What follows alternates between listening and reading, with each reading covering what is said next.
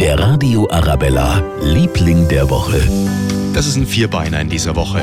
Speedy würde ich mal sagen, oder? Die kleine Polizeimaus, haben Sie es bei uns mitbekommen? Eine Maus hat eine Nacht auf der Polizeiwache am München Hauptbahnhof verbracht. Pressesprecher Oliver Timper. Da war was los, gell? Die sind da eingerückt, durch die Türe durch.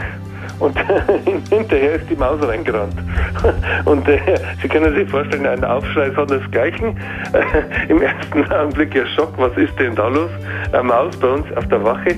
Aber es war dann offenbar eine recht äh, unterhaltsame Nachtschicht. Das ist jetzt unsere Hilfsmaus, Hilfs-Sheriffsmaus, oder wie nennt man das? ja, so in der Richtung. Unterhaltsam war es auf jeden Fall für die Polizisten und auch für uns. Es gibt phänomenale Maus-Polizeibilder.